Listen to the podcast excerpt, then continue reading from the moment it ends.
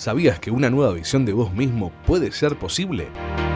Abiertamente, con la conducción de la licenciada en psicología Laura Cavalaro. Abiertamente, un espacio donde trataremos cuestiones de actualidad relacionados con las emociones y la psicología. Conduce la licenciada en psicología Laura Cavalaro.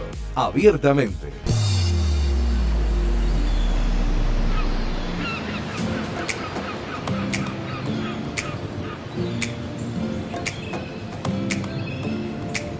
Abiertamente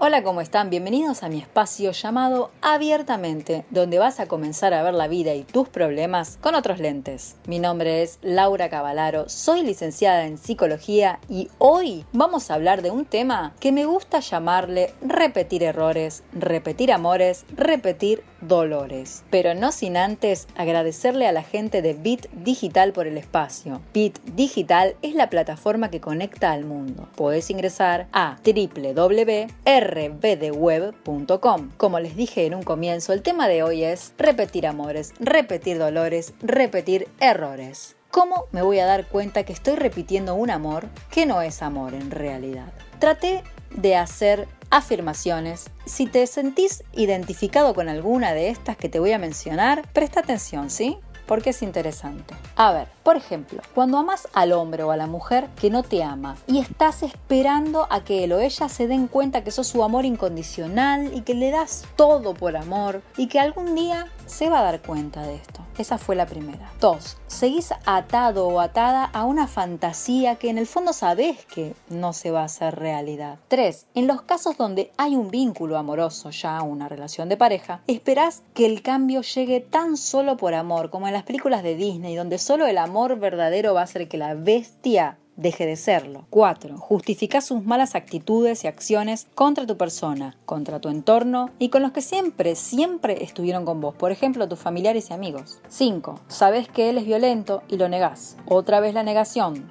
Si querés aprender más sobre esta defensa, escucha el primer podcast en donde hablo de la negación como defensa psicológica y lo mala que puede ser el abuso de esta defensa psicológica. Pensás que si él o ella te celan, te aman. Grave error. El celoso solo te ve como un objeto de pertenencia y nunca te va a querer ver feliz o crecer sin él. ¿Por qué llega a pasarnos esto? ¿Por qué? Si te sentís identificado con algo de lo que leí recién, con algo de lo que dije recién, te cuento por qué nos va a llegar a pasar esto. Porque las creencias erróneas que aprendimos de niños o niñas, viendo interactuar a los miembros de nuestra familia, por ejemplo a tus padres, te doy un ejemplo. Se peleaban, se dejaban de hablar, vos le preguntabas qué pasaba y te decían no, nada, nada, está todo bien. Otro de los ejemplos de familia disfuncional es, tu papá venía alcoholizado, insultaba a tu mamá, a toda su descendencia, inclusive a ustedes mismos, a los propios hijos. Ella encima, a pesar de este maltrato, lo ayudaba, lo acomodaba, lo ayudaba a vestirse, a acostarse. Ese es otro ejemplo. Una madre que ante una ofensa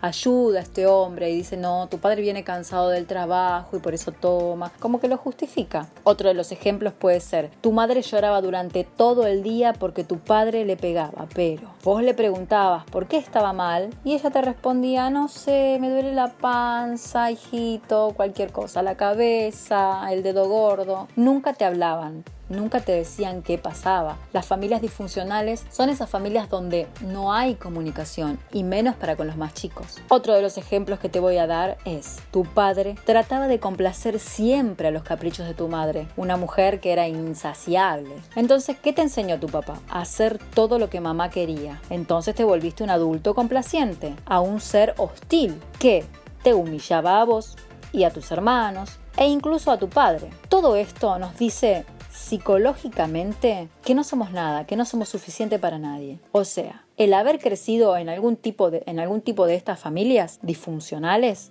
nos enseña a que no somos suficiente para nadie. Nos hace apegarnos a la primera persona que pasa por adelante nuestro o la primera persona que se te presentó en la vida. Entonces generamos dependencia emocional. Lo que la dependencia emocional genera o provoca muchas veces es miedo a la soledad, a la falta de afecto, todo esto por haber crecido y interactuado en una familia disfuncional. el haber crecido en una familia disfuncional lleva a que se sostengan este tipo de relaciones violentas y claro, a no poder soltarlas, porque es algo familiar para vos. El amor para vos es eso. Entonces, la primera persona que te llega a decir no puedo vivir sin vos, ¡pum! caes. Te bajaste Tinder y no te conoce pero te dice que quiere algo serio, ¡pum! caes. En la primera cita te deja en claro que ella o él no quieren joder, que ya están cansados de eso. ¡Pum! caes. Ojo, no lo conoces. ¿Cómo puedes querer algo serio con alguien que no conoces? Caer en esto, caer en este tipo de relaciones va a depender de la voluntad de sufrir. Esa voluntad de sufrir vos la generaste de chiquito, con todas estas historias que te comenté de distintos tipos de familias disfuncional. ¿sí? La familia disfuncional no nos va a ayudar a tener una buena estima de nosotros mismos y nos va a hacer ver la vida desde otro lugar. ¿sí?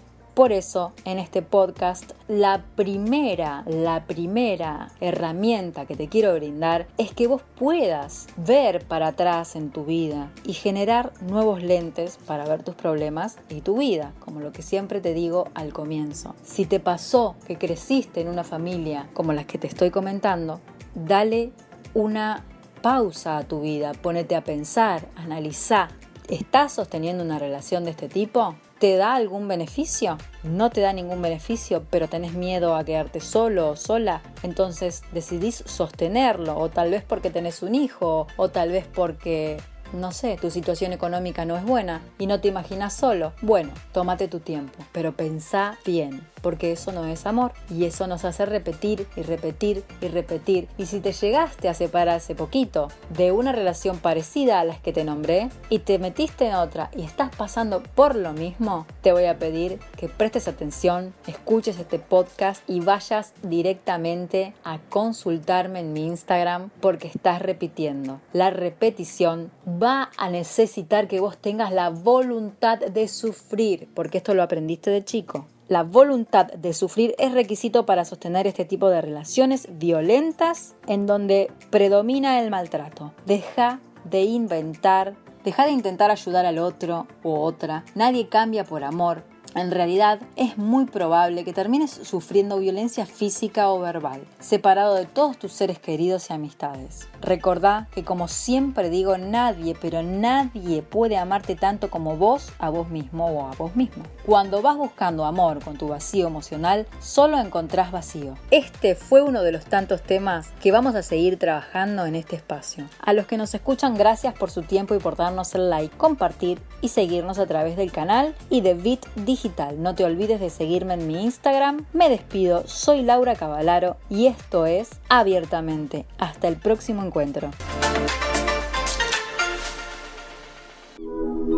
Abiertamente es una realización conjunta de la licenciada en Psicología Laura Cavalaro y Bit Digital, la plataforma que conecta al mundo.